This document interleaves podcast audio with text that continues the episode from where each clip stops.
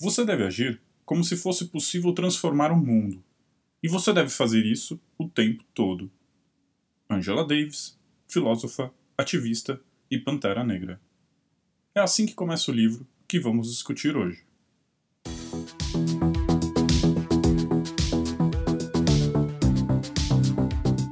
Olá, meu nome é Márcio e você está ouvindo o quinto episódio deste podcast.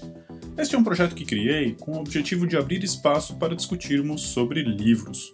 Aqui pretendo falar um pouquinho sobre os livros que de alguma forma influenciaram minha carreira. Neste episódio, escolhi falar sobre o Juntas, o poder da liderança compartilhada nos negócios. Então, bora começar?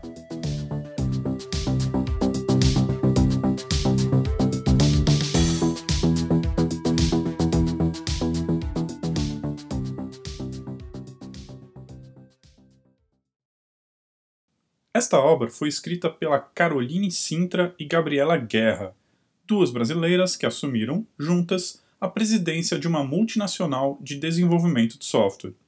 O livro começa contando um pouquinho sobre a história de cada autora, e logo no início já aborda temas como privilégio, saúde mental, mudanças de carreira, teoria construtivista, gênero e outros assuntos importantes que não costumam ser discutidos na área de desenvolvimento de software. Mas um dos temas centrais do livro é, claro, falar sobre os benefícios e também os problemas que enfrentaram quando decidiram trabalhar com este modelo de parceria. Explicam como são feitas as tomadas de decisões, como conseguem se manter informadas sobre tudo o que está acontecendo, formas para resolver as inevitáveis divergências de visões, etc. Tudo isso é feito sem listar uma receita de bolo, mas demonstrando o que é possível atingir quando a liderança se dedica a criar uma conexão verdadeira entre as pessoas envolvidas. E como as autoras fazem parte da ThoughtWorks, acabam falando bastante sobre a cultura dessa empresa.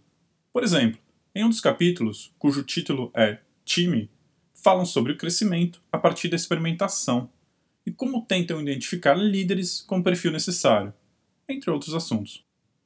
Já no capítulo Ambiente Diverso é Ambiente de Inclusão, vão abordar outro tema super importante e ainda pouco discutido: a falta de diversidade na área de desenvolvimento de software. Discorrem mais um pouco sobre privilégio, machismo, racismo e preconceito contra LGBT e pessoas com deficiências.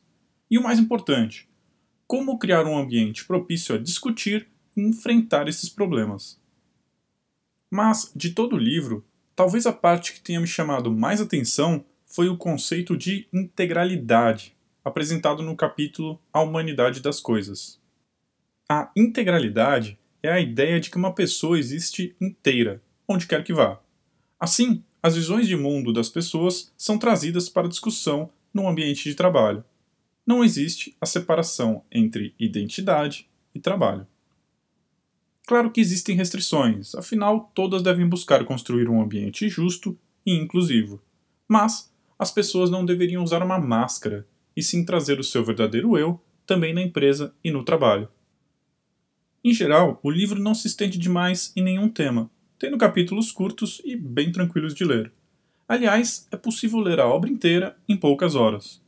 E a versão impressa é muito bonita, colorida e com detalhes visuais que deixam a experiência ainda mais agradável. Então, quem deveria ler este livro? Bom, se você é ou tem vontade de se tornar líder um dia, acho que vale a pena a leitura. E se você não tem esse perfil, acho que também vale a pena ler. Como disse anteriormente, é uma leitura de poucas horas e vale fazer esse investimento para conhecer um pouquinho da visão bacana dessas duas autoras.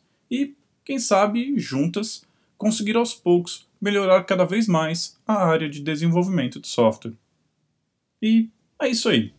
Este foi o quinto episódio deste podcast espero que você tenha gostado. Se quiser, pode mandar sua opinião, críticas ou sugestões para mim através do e-mail marcio@segunda.tech. Beleza? Boa leitura para você e até o próximo livro.